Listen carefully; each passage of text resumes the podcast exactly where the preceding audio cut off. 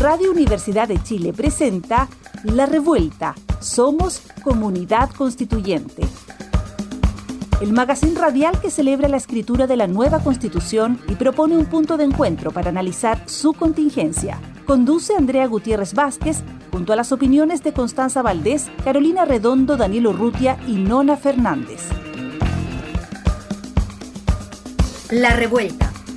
Espacio para conocer la actualidad sobre el proceso constituyente. Ya está contigo Andrea Gutiérrez en la conducción. La acompaña Daniel Urrutia y Nona Fernández.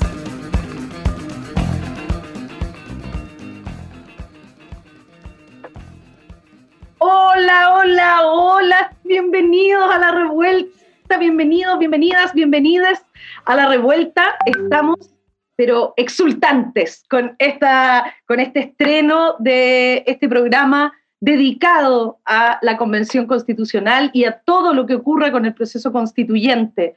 Ya llevamos, vamos entrando al segundo mes de esta convención, se ha levantado una nueva institucionalidad desde cero, sin ningún apoyo del gobierno, absolutamente le ha dado la espalda absolutamente a esta convención constitucional, pero le han dado la mano los funcionarios y las funcionarias públicas, le ha dado la mano también universidades, espacios académicos, la sociedad eh, civil y sobre todo la sociedad en su conjunto, las ciudadanas y los ciudadanos.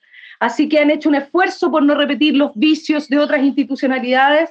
Se está dando una nueva forma de conversación política y eso nos tiene a todas y a todos muy emocionados. Se han conformado ocho comisiones que ya están en funcionamiento y que además están con audiencias públicas que hemos podido seguir eh, a quienes nos tiene apasionados este, este proceso y que nosotros a través de este programa semanal queremos darle un poquitito de eso y quien quiera profundizar, por supuesto, se mete a todos los datos que nosotros acá les vamos a dar. ¿Junto a quiénes estoy? Junto a Nona Fernández, que es actriz, dramaturga, escritora de múltiples novelas, ya no las puedo decir porque son demasiadas, entonces el programa es corto.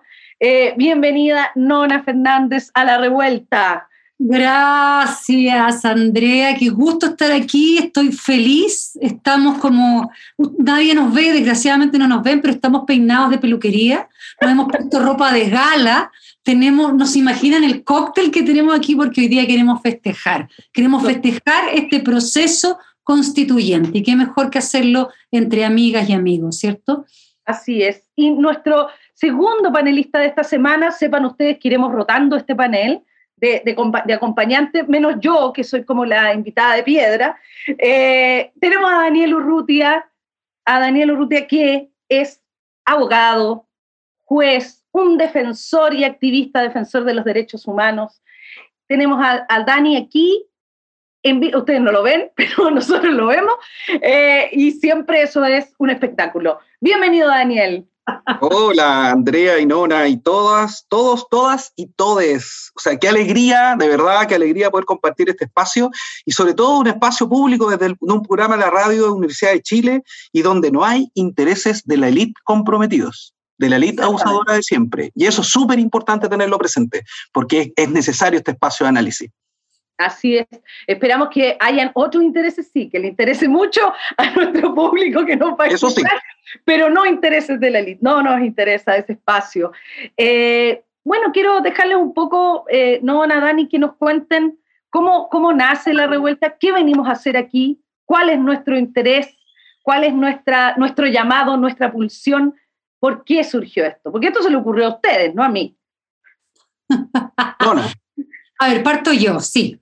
Eh, lo primero, yo creo que es eh, la necesidad de festejar este proceso, ¿no? Eh, hemos vivido un proceso histórico, estamos viviendo un proceso histórico, un proceso que parte en la revuelta social, ¿cierto? De ahí heredamos nuestro nombre, sin duda, la revuelta. Y lo hemos vivido siempre a contrapelo. lo hemos vivido con un montón de dolores, de por medio, lo sabemos, esto ha costado, ha costado caro este proceso también.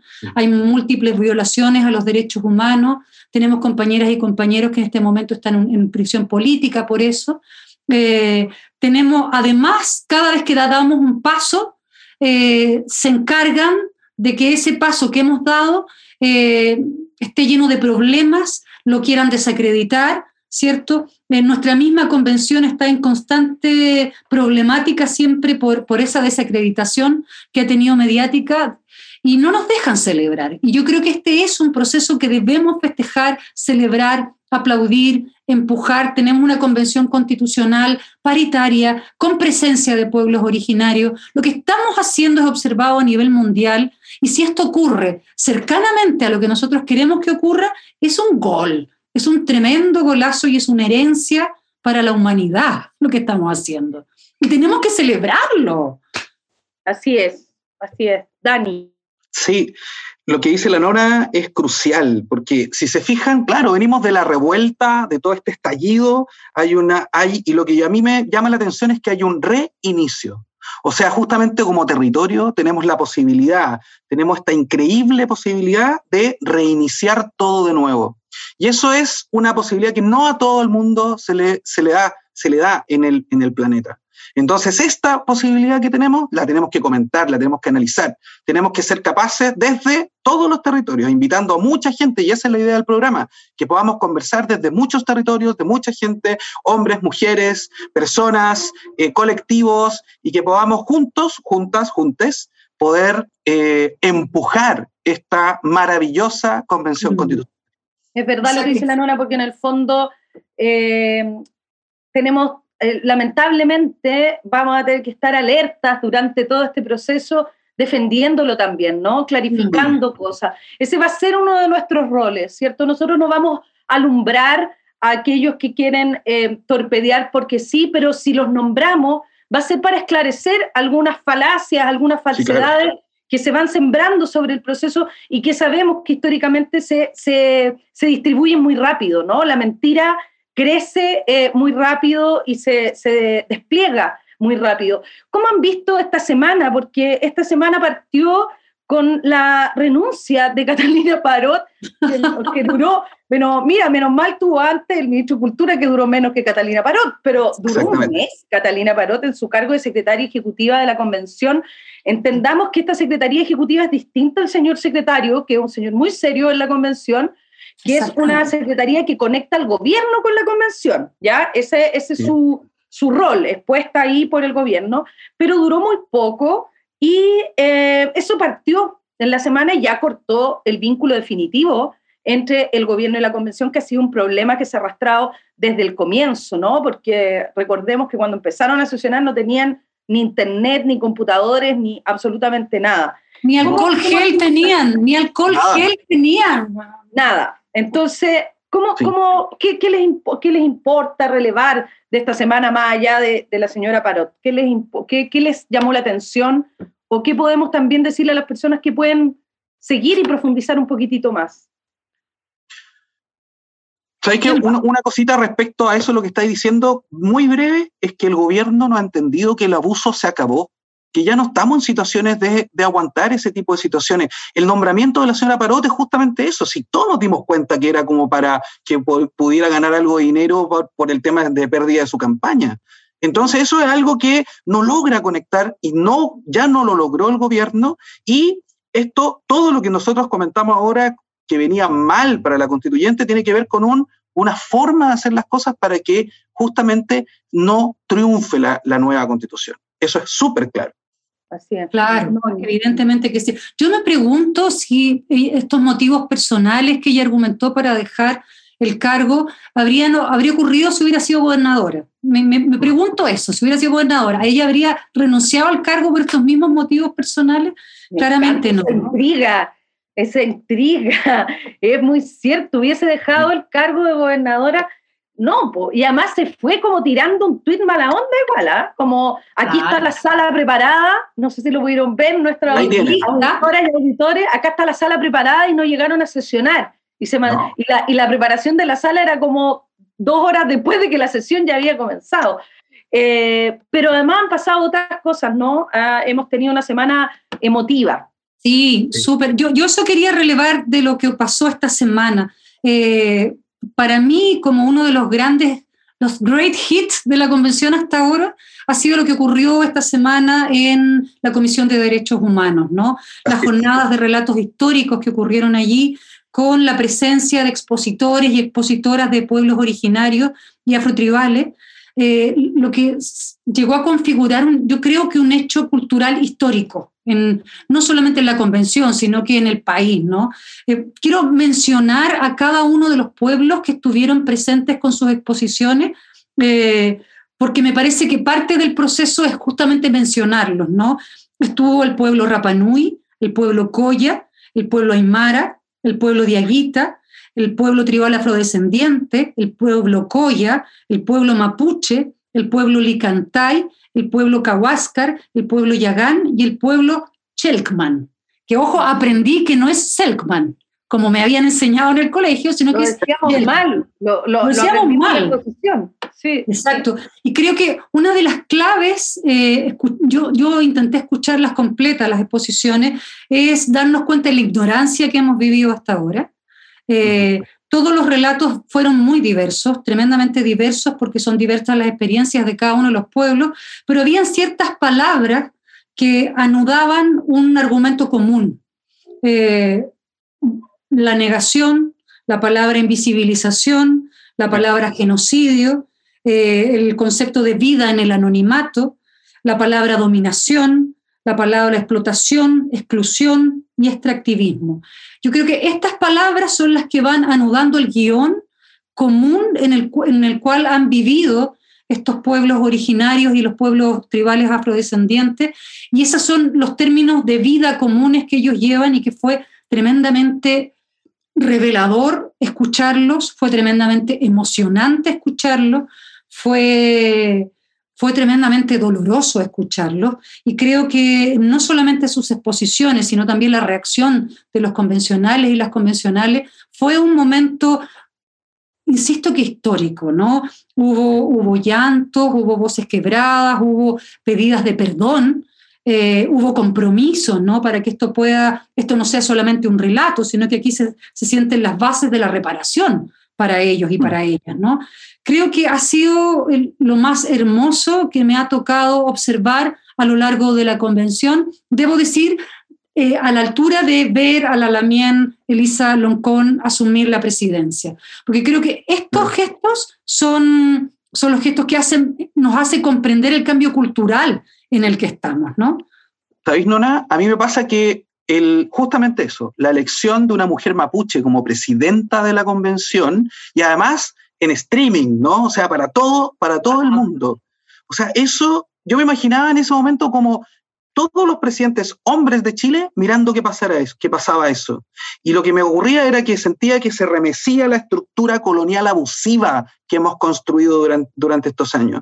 Y esto, además, yo tuve, la, suerte de escuchar al pueblo afrodescendiente en directo y no mm. pude evitar ponerme a llorar. Me puse a llorar, me puse a llorar, me puse a llorar. No hubo nada que hacer, nada que hacer, porque justamente me daba cuenta de que había esa, esa, esa situación de solamente aquello, de, de que ellos pudieran exponer de decirlo en ese lugar público, de, de visibilizarse, justamente ya era una parte de la reparación. Obvio que falta mucho, obvio que tenemos que hacernos cargo y espero y estoy seguro que los, las y les constituyentes van a hacer el esfuerzo necesario para que esté esa reparación. Pero como tú dices, es un cambio de paradigma enorme y esa es una parte de la felicidad también, después de, del llanto, del dolor, es también la felicidad de saber que algo, algo cambió y que es irreversible. Exacto. Oye, coincido plenamente con ustedes y qué emocionante además lo que dice Daniel, que solo el hecho de, ver estos diálogos, de ver estas comunidades de igual a igual con las, los y les constituyentes en ese proceso, esa conversación ya es un hito histórico como lo fue el momento donde la Machi Francisca Linconao encaró a Arancibia de igual a igual, por primera vez de igual a igual con la misma investidura. Esos son momentos históricos y son reparaciones, son procesos de reparación de los cuales la, Convención Constitucional tendrá que hacerse cargo. Yo soy absolutamente el aguafiestas de esta conversación porque les voy a hablar de Arturo Zúñiga, en las antípodas de este momento. En las antípodas de este momento, Arturo Zúñiga se pegó una locución el día jueves 12. Vergonzosa. Eh, vergonzosa, hablando, hablándole a, Marcos Barraza, presidente de, la Comisión de Ética, coordinador, perdón, de la, de la, Comisión de Ética, diciéndole poca cosa, diciéndole que porque era comunista lo que quería era empobrecer a las personas, empobrecer a la gente. Eh, y, y, en esa confrontación, Zúñiga hace una información y por eso lo traigo, porque si no, yo no traería a Zúñiga, no lo invitaría a ni a un lado. Pero yo lo traigo porque me parece que es grave lo que ha sucedido con el tema de las asignaciones. Es grave que se esté tergiversando lo que significa las asignaciones. Las, las asignaciones no son sueldos de los convencionales. Recordemos que las y los convencionales constituyentes reciben un sueldo de dos millones y medio, ¿no? Pero hay asignaciones que son necesarias para el cumplimiento del trabajo, para que se descentralice el trabajo, para que puedan imprimir los documentos, para que puedan tener asesores en distintas materias, porque por un lado, la gente que ataca la convención dice, oh, estos ignorantes no saben de este tema. Bueno, porque necesitan asesoría en los distintos temas. Nadie maneja todos los temas del mundo. Mm. Por lo tanto, aquí hay que hacer un trabajo por desmontar esta lógica de un grupo de gente que está tratando de decir que este es como el Congreso 2.0 y que esta gente se quiere mm. enriquecer, que es lo que dijo Zúñiga, carepalo, porque si alguien ha hecho negocios truchos aquí y capaz que hasta quede destituido por la comisión a la que pertenece, es Arturo Zúñiga, ¿no? Sí, ¿sabéis qué? Yo mientras lo escuchaba yo no lo podía creer, primero que nada, como lo decía, pero me hizo la siguiente reflexión, la diferencia entre la rabia y la digna rabia. O sea, Zúñiga hablaba de una rabia, pero es una rabia que viene de defender privilegios ganados de forma espuria. En cambio, la digna rabia viene de pelear por lo justo. Y eso, eso a mí me hizo una reflexión profunda. O sea, la gente que salió a manifestarse en el estallido tenía que ver con eso, con que han sido siempre invisibilizados, siempre son los marginales, y salieron y explotaron. Y esa, esa rabia que se dio ahí es una rabia digna. En cambio, la rabia Zúñiga es una rabia espuria. Es una rabia que viene justamente de una situación de defensa de privilegios ganados mal, de, de mala manera. No, mostrándole el hacha, pero ya en, la bajeza más máxima. Yo creo que solamente Sí, además que mintiendo, porque sabemos que ellos saben perfectamente lo que es una asignación. Por lo tanto, aquí el objetivo solamente es seguir lo que partimos hablando en el programa, ¿no? Eh, seguir eh, tergiversando las lógicas de la Convención Constitucional, seguir ensuciando las lógicas de la Convención Constitucional. No, una ridícula. Así es. Oye, ustedes son un par de poetas, estos panelistas, quiero que sepa nuestro, nuestra audiencia. Eh, quiero, quiero invitarles a nuestra primera, estoy muy emocionada porque es primera vez que estoy en un programa que tiene pausa comercial. Entonces, vamos a invitarlo a... No, no, perdón, perdón. No, tenemos una sección. El equipo de producción, el equipo de producción, tenemos una sección antes de la pausa. Tenemos una sección que vamos a inaugurar, bueno, todos lo estamos inaugurando hoy día, yo paso inaugurando cosas, es una nueva sección que se llama El anuario de la semana B. Exactamente, el anuario, se llama el anuario. En el anuario queremos brevemente darles a conocer quiénes son los convencionales constituyentes, este curso gigante, tan diverso que tenemos. Eh, vamos a ir conociéndolo y hoy día hemos elegido el nombre más difícil de la Convención Constitucional. a empezar al tiro con algo difícil. A ver si lo logras. Nos ponemos desafío Elisa Justianovich. Bien. Bien. Elisa Justinianovich, ¿cierto? Es nuestra primera elegida. Elisa Justinianovich tiene 36 años, una joven, bioingeniera, doctora en ingeniería química, investigadora de la Universidad de Magallanes, es feminista, tiene una enorme trayectoria en participación en organizaciones feministas, territoriales, medioambientales, es integrante y desde ahí salió su candidatura, entiéndase, de la coordinadora social de Magallanes y la coordinadora feminista de Punta Arenas. Ella tiene un mandato popular, ella pertenece al segmento político de la vocería de los pueblos dentro de este mapa que hay dentro de la Convención Constitucional. Es absolutamente independiente su candidatura y nosotros hemos hecho lo mismo que hace un anuario. Queremos saber todos esos detalles. Nona, cuéntanos. La nona ahí está buscando, ¿ah? estoy buscando aquí. Entonces, apodo, Almita. Regalo útil, necesita un curso de alfabetización digital avanzada, uso de Google Calendarios, agendas, organización de documentos en nube, sincronización. Anda siempre corriendo detrás de esas tecnologías. Oye, se las trae el juez, igual actúa. Actúa el juez. ya, continúo. Frase célebre. Vamos a llevar todo el corazón y la fuerza feminista de la Patagonia rebelde. Muy bien el nombre de su mascota, su última gata, Ari Gata, quien lamentablemente murió hace unos años y no ha podido volver a adoptar. Signo y ascendente, Sagitario, ascendente, Géminis. Y lo que nunca se vio, Elisa llegando puntual a una cita, siempre anda corriendo. Esa es Elisa Justinianovich y que además se ha caracterizado dentro de la Convención Constitucional por ser una persona que defiende el derecho al disenso, defiende esta diversidad de posiciones, la respeta, tranquila, pausada, ponderada, pero además muy conectada con su mandato popular, su mandato social desde su territorio, desde Punta Arenas. Así que desde Punta Arenas partió este eh, super anuario constituyente. Y ahora sí, ahora sí, ¿cierto? Ahora nos vamos a una pausa y en el segmento que viene les quiero explicar que con Daniel Urrutia tuvimos la fortuna de entrevistar a la presidenta de la Convención Constitucional, que queremos desde acá mandarle nuestro abrazo, nuestro afecto por la pérdida de su madre. Eh, esta entrevista sucedió eh, el día miércoles 11, eh, no, ¿estoy bien? Jueves, jueves.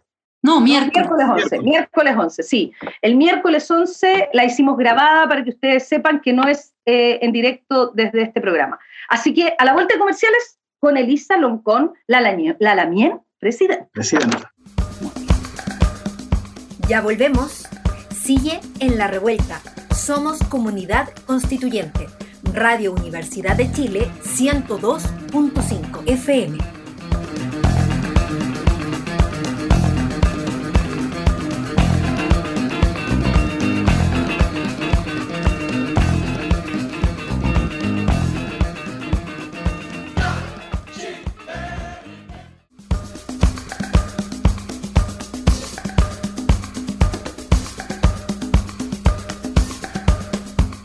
Volvemos de nuestra primera pausa comercial en este primer capítulo de La Revuelta con la entrevistada, la también presidenta Elisa Loncón, que como ya saben, porque se ha repasado largamente su, su trayectoria, es académica, es lingüista, es doctora en humanidades, en literatura, pero es además hoy la presidenta de la Convención Constitucional la primera presidenta de la Convención Constitucional, eh, miembro, ¿cierto?, de, esta nueva orgánica, de esta nueva institucionalidad.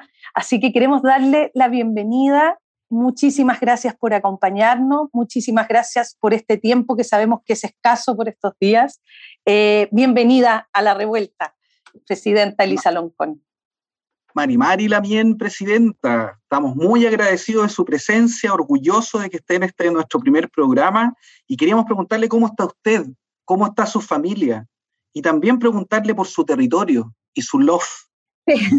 Fele y Lamien, Marimari, por Lamien, por Amulzumufe, Marimari, puche al Kutulelo Tufachin Chamkawin, vamos tamule paninche rañin guaria meo ex congreso meo fei mutaquedau quien ta feula yenienta nidol lenta convencional constituyente meo femech yo les saludo a ustedes, saludo a todos los que escuchan y le digo, bueno, estoy acá en la Convención Constitucional, ahora tengo aquí que trabajar y bueno, dispuesta a conversar con ustedes. Eh, me preguntaba si cómo estaba, estoy bien, estoy bien, estoy ponderando cada cosa con la antena bien puesta.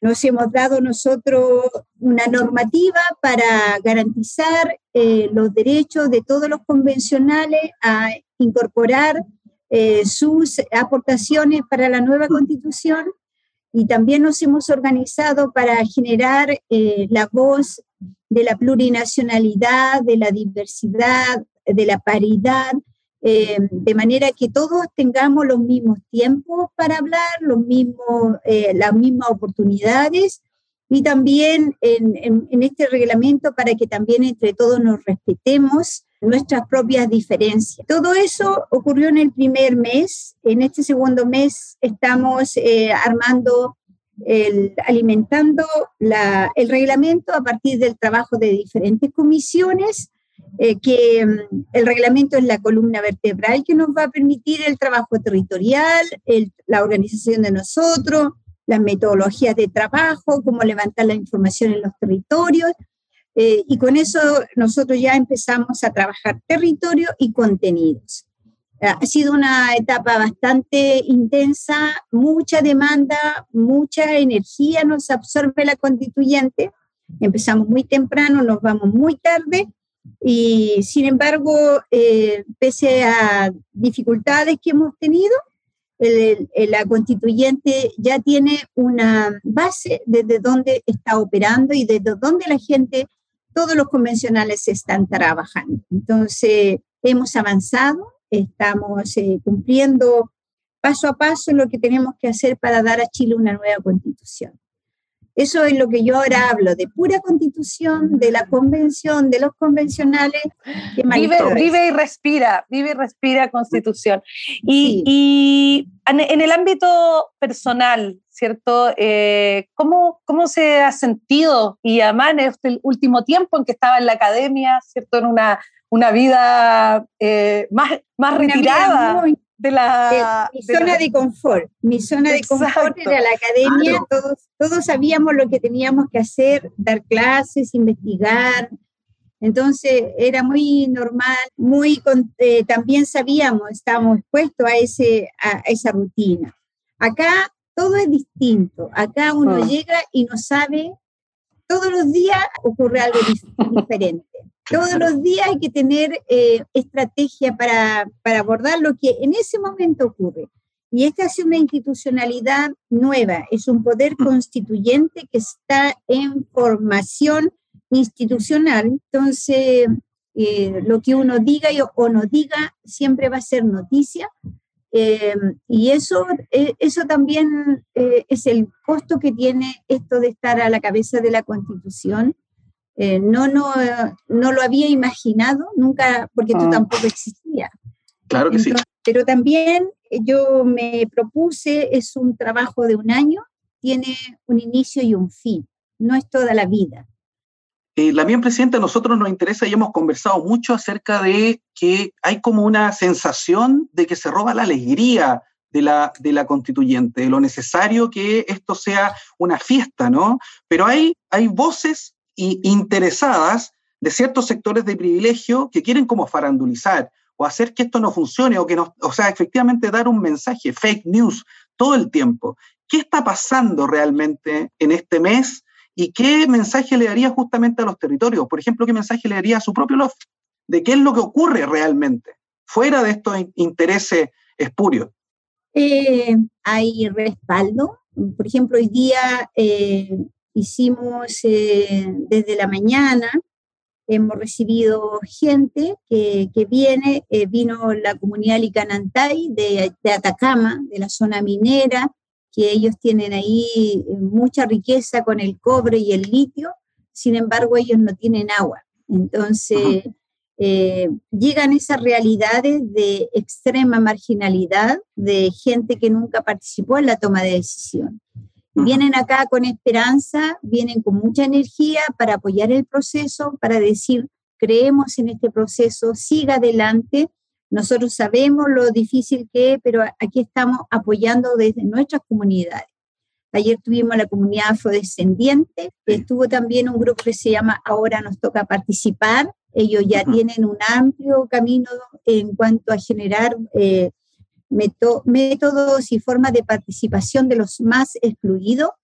Eh, eh, entonces, todos los días transcurre eh, una dinámica de, aportes de organizaciones, de instituciones que están apoyando a la Convención Constitucional. Los face news o los bots son solamente, hay que entender, y la comunidad también lo sabe, de que estamos quienes aprobamos hacer los cambios constitucionales y quienes rechazaron hacer los cambios. Que rechazaron llegaron acá a la convención eh, con una misión, no todos, porque algunos también han colaborado, eh, y como tienen de, de, todas maneras, vienen de un sector donde los medios de comunicación están dispuestos a recibir sus voces, se, se toman ese, ese canal eh, y, y, son reportados más que los propios convencionales que están en el trabajo arduo de todos los días. Eh, como convención también eh, tenemos una institucionalidad que se preocupe de la de comunicación de la convención. estamos firmando un convenio con la Universidad de Chile, vamos a tener un canal de la Universidad de Chile que nos permite llegar hasta los últimos rincones de Chile eh, estuvieron los municipios acá, entonces vamos a usar esas plataformas para informar a la gente lo que aquí ocurre, eh, lo que aquí ocurre, lo que aquí se avanza. Y a, partir de una propia eh, comité editorial de, la propia convención. Y eso, eso también nos permite a nosotros llegar con nuestras verdades, con nuestro avance y, y saltando estos sectores que quieren aprovecharse de, esta naciente constitución porque es una institución nueva. Piensen ustedes en, un, en una guagua que nace, necesita protección, necesita cuidado. Y nosotros estamos aquí en el nacimiento de esto que se llama nueva constitución. Y eso es frágil. Y ahí es donde necesitamos el cuidado de nosotras, nosotros y también de la ciudadanía, porque aquí no, se está, no nos estamos nosotros estafando a nosotros mismos ni al Estado, mm. somos pasajeros, no vamos a estar más de un año acá, no nos vamos a enriquecer, al contrario, hemos renunciado a nuestros trabajos, como el caso mío, el vicepresidente, que teníamos una carrera académica y que estábamos mejor en la zona de confort, pero estamos aquí al servicio, al servicio de lo que nos mandataron. Entonces, lo que se dice eh, respecto a, que están nuevamente haciendo como, no sé, el Senado, qué sé yo, la Cámara, es solo una mala información porque eso salió a partir de que eh, se define una asignación para la participación de los territorios. Cuando tú sales al territorio, tienes que llevar un papel escrito tienes que usar tinta, tienes que llevar una conexión. Y si eso no lo tienes, no puede llegar a toda la gente, no puedes entregar la información. Tienes que tomar la micro, tienes que tomar un barco para cruzar a la, a, la isla, etc. Y eso es todo, todo proceso de participación requiere recursos para llegar a las zonas que han estado excluidas. Y nosotros estamos trabajando con toda esa zona. Si llegas a una comunidad indígena, tendrá que llevar intérpretes. Si llegas a una comunidad eh, de pescadores, tendrá que llegar y cruzarlo ahí, pasar donde están ellos. Entonces, nuestros convencionales son de diferentes territorios de Chile y ahí es donde necesitamos esos recursos que no entran al bolsillo, sino que tenemos un organismo, creamos un organismo de administración de, de estos recursos que van a manejar esos dineros. Entonces, de ahí se han aprovechado eh, los que quieren protagonismo de algún, algunos intereses políticos que tienen para decir de que, no, han dicho barbaridades. Sí, han sido elocuentes las intervenciones en los últimos días en defensa de, de, eso, pero también muy notable el esfuerzo que se ha hecho, Presidenta, junto al vicepresidente y ahora a la, a la vicepresidencia adjuntas también, en poder eh, generar una institucionalidad que no tenga y no dé cuenta de los vicios históricos que conocemos de la política, ¿no?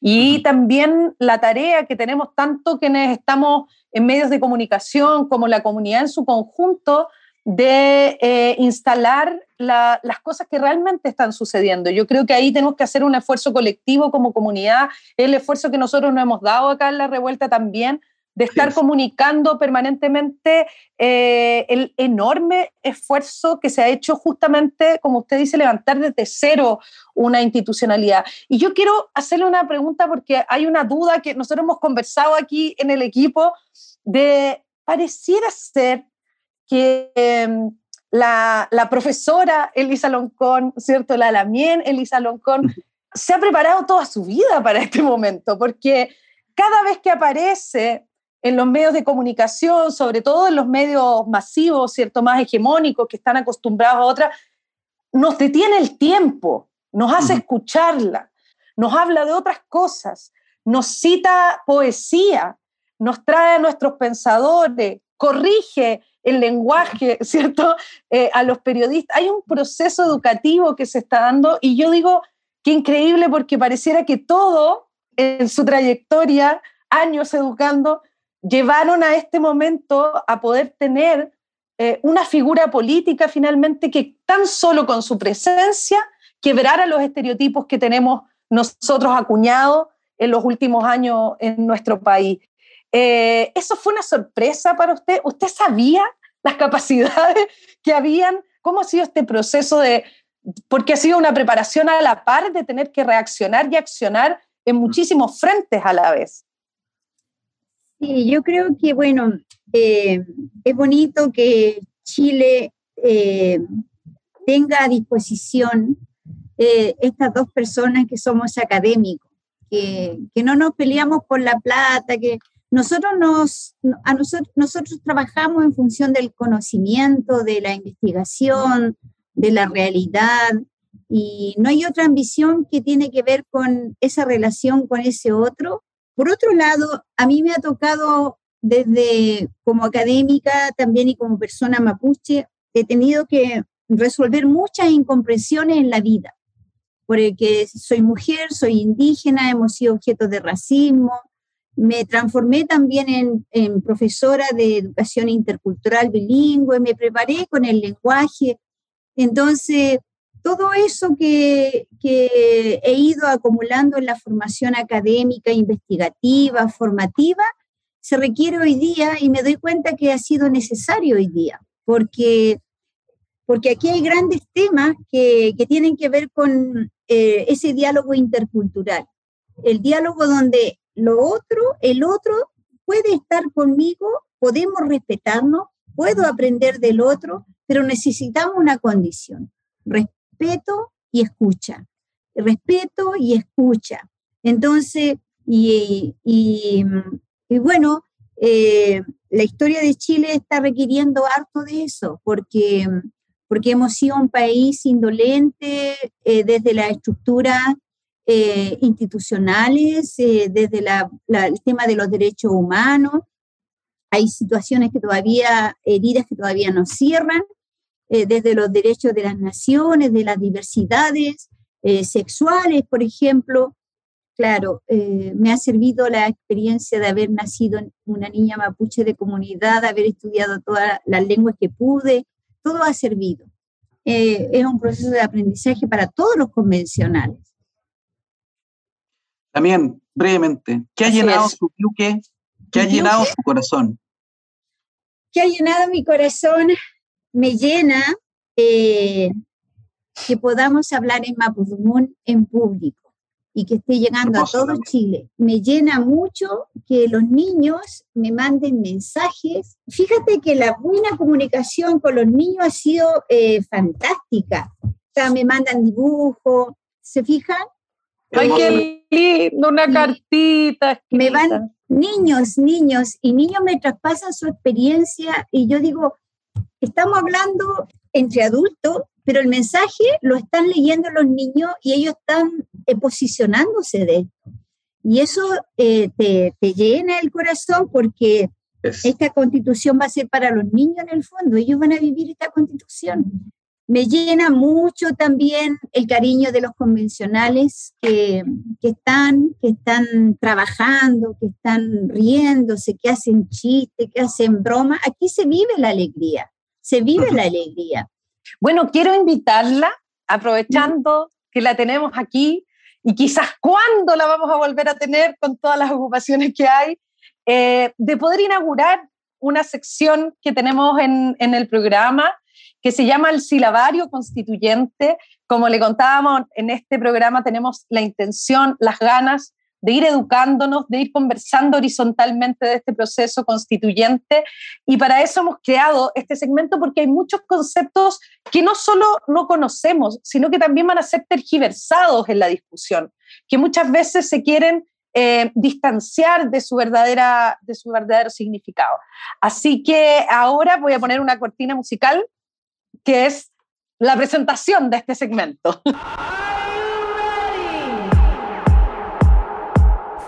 El silabario constituyente. Palabra del día, plurinacionalidad. Eso es el silabario constituyente y, como le contaba, en honor a su presencia, hemos elegido la plurinacionalidad para comenzar. Y qué mejor que preguntarle eh, a usted, la mi presidenta, ¿qué es la plurinacionalidad en el contexto de esta discusión de, la Convención Constitucional? ¿Cuál es el rol que cumple? ¿Qué es lo que significaría que Chile se declarase un país plurinacional?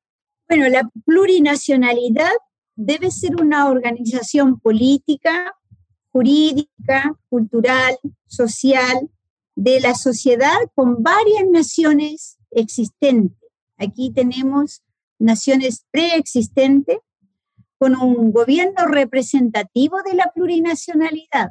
Ya no va a haber el mismo, las cámaras de diputados van a cambiar, van a cambiar los sistemas organizativos porque el gobierno tiene que ser plurinacional y van a estar sujetas a una sola constitución, que tienen que las naciones de la plurinacionalidad tienen que convivir en un plano de igualdad, van a compartir un poder político van a tener soberanía política en sus respectivos territorios y eh, además eh, van a tener que ejercer los derechos de participación.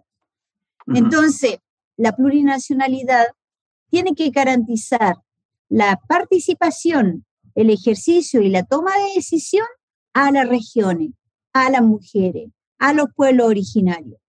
Y en materia de pueblo originario, la plurinacionalidad tendrá que reconocer los derechos individuales, los derechos colectivos de los pueblos. Todas las naciones tienen derechos colectivos. En la nación chilena actual tiene, la, lengua es un derecho colectivo porque se ejerce, yo con solo hablar mapudungún no, y no tener la comunidad de hablantes, no puedo ejercer ese derecho. Tengo que tener a los hablantes. Entonces, la plurinacionalidad permitirá a la nación originaria ejercer sus derechos colectivos al idioma, a mantener tierras comunales. Las tierras comunales no implica que van a ser todas las tierras comunitarias, porque la, propiedad individual ya está instalada en Chile. Sin embargo, la nación originaria necesitamos espacios comunitarios colectivos, por ejemplo, un humedal que da vida a la biodiversidad, espiritualidad, a nuestra forma de vida, tiene que ser colectivo, tienen que ser espacios colectivos. Y, para qué decir espacios de, de, de, tierras comunales donde se pueda proyectar eh, la biodiversidad, porque una cosa es ser mapuche por, por que te reconozcan mapuche, pero la otra es vivir como mapuche. Nosotros tenemos una filosofía y donde podamos vivir esa filosofía, donde podamos ah, eh, vivir esa historia, donde podamos proteger esa madre tierra. Entonces, la plurinacionalidad también va a requerir un sistema de convivencia entre todas las naciones, entre nosotras, nosotros, todos los pueblos, y con la naturaleza. Y con, la, naturaleza, claro. O sea, yo creo que cuando Chile asuma que la tierra la vamos a defender toda, no solo los indígenas, eh, vamos a garantizar el futuro de este país, porque si no lo hacemos vamos a tener el problema de que tenemos el calentamiento global ya encima, ¿no? Sí. ¿Dónde vamos a sacar el agua? ¿Dónde vamos a respirar aire? Etcétera. va, a tener, va a tener sentido tener una nueva constitución. Claro, claro. Eh, es urgente una nueva constitución que proteja a la madre naturaleza. Así es. Muchas gracias, nos quedó totalmente claro en su elocuente explicación. Nosotros después vamos a sacar también material para que vayamos compartiendo en redes sociales estos importantes conceptos y este reconocimiento de los contenidos constitucionales que vamos a estar escuchando estos meses. Quiero nuevamente darle las gracias, Presidenta, por acompañarnos hoy día en esta conversación acá junto a Daniel, eh, junto a nuestro equipo de la revuelta y decirle que la queremos mucho. Es que nos ha dado nos ha dado alegría, nos ha dado orgullo. Eh, yo personalmente y muchos de nosotros nos ponemos a llorar eh, cuando la escuchamos hablar y nos damos cuenta de que Chile efectivamente está cambiando desde ahora, desde esta construcción. Y, que le mande saludo a todos sus compañeras y compañeros de, de, allá de la Convención Constitucional, darle las gracias, tener agradecimiento eh, y, ojalá podamos encontrarnos pronto y le agradecemos su, su tiempo eh, en, esta, en esta tarde. Y seguimos después con, con, nuestro próximo segmento. Muchas gracias, Lamien. Muchas gracias. Lamien. Tomás y Lamien, Peucayal. Peucayal. Peucayal. Y se nos fue este capítulo con Nona Fernández, con Daniel Urrutia, se nos fue súper rápido, pero nosotros no nos vamos sin hacer un concurso y dar un regalo. Eso no puede ser. Así que vamos a decirles que esta sección se trata de que vamos a regalar esta vez un libro que se llama La Revuelta, como este programa, que es una novela de Sonia Montesinos y que ustedes podrán ganarse participando, respondiéndonos de quién es esta frase que va a leer ahora Nona Fernández. Atención. Atención. Es difícil decir quién soy porque el Estado no me reconoce. Eso, ¿quién dijo esa frase? Es lo que tienen que responder a las redes sociales de la revuelta en Instagram o en Twitter o en Facebook. Y de ahí vamos a sortear a la ganadora, al ganador, a quien se gane este libro de Sonia Montesinos. Así que ahora nos despedimos. Nona, un gusto. Daniel, un gusto. Y un gusto. Radio Universidad de Chile presentó La Revuelta. Somos Comunidad Constituyente. El magazine radial que celebra la escritura de la nueva constitución y propone un punto de encuentro para analizar su contingencia.